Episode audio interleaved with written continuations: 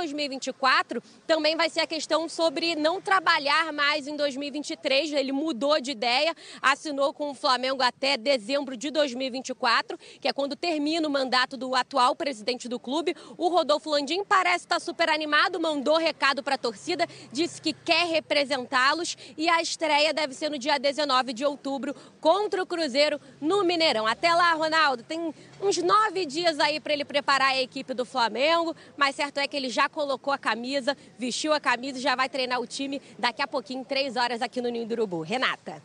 Olha, Tati, tá difícil aqui do Ronaldo entender essa história. Tá triste. Ela Acusou só falou coisa boa. Quero ver ela falar, eu quero ver o Tite e Gabigol. É, porque quando comemorou, ele estava em cima do caminhão lá, foram mandando recado pro Tite. Agora quero ver tete a tete. Ah, mas também deve ser aquela coisa, né? Ah, eu falei, desculpa aí que eu falei, né? Ah, falei aquela coisa pra você, tá ligado? Mas. Parece que tem um presentinho pra você e vem do Rio de. Janeiro. Ah, não. ô. Mais? Ronaldo, só eu ouvi dizer Tite no Flamengo, eu ouvi o São Paulo ele cair, os caras vão atrás do Tite.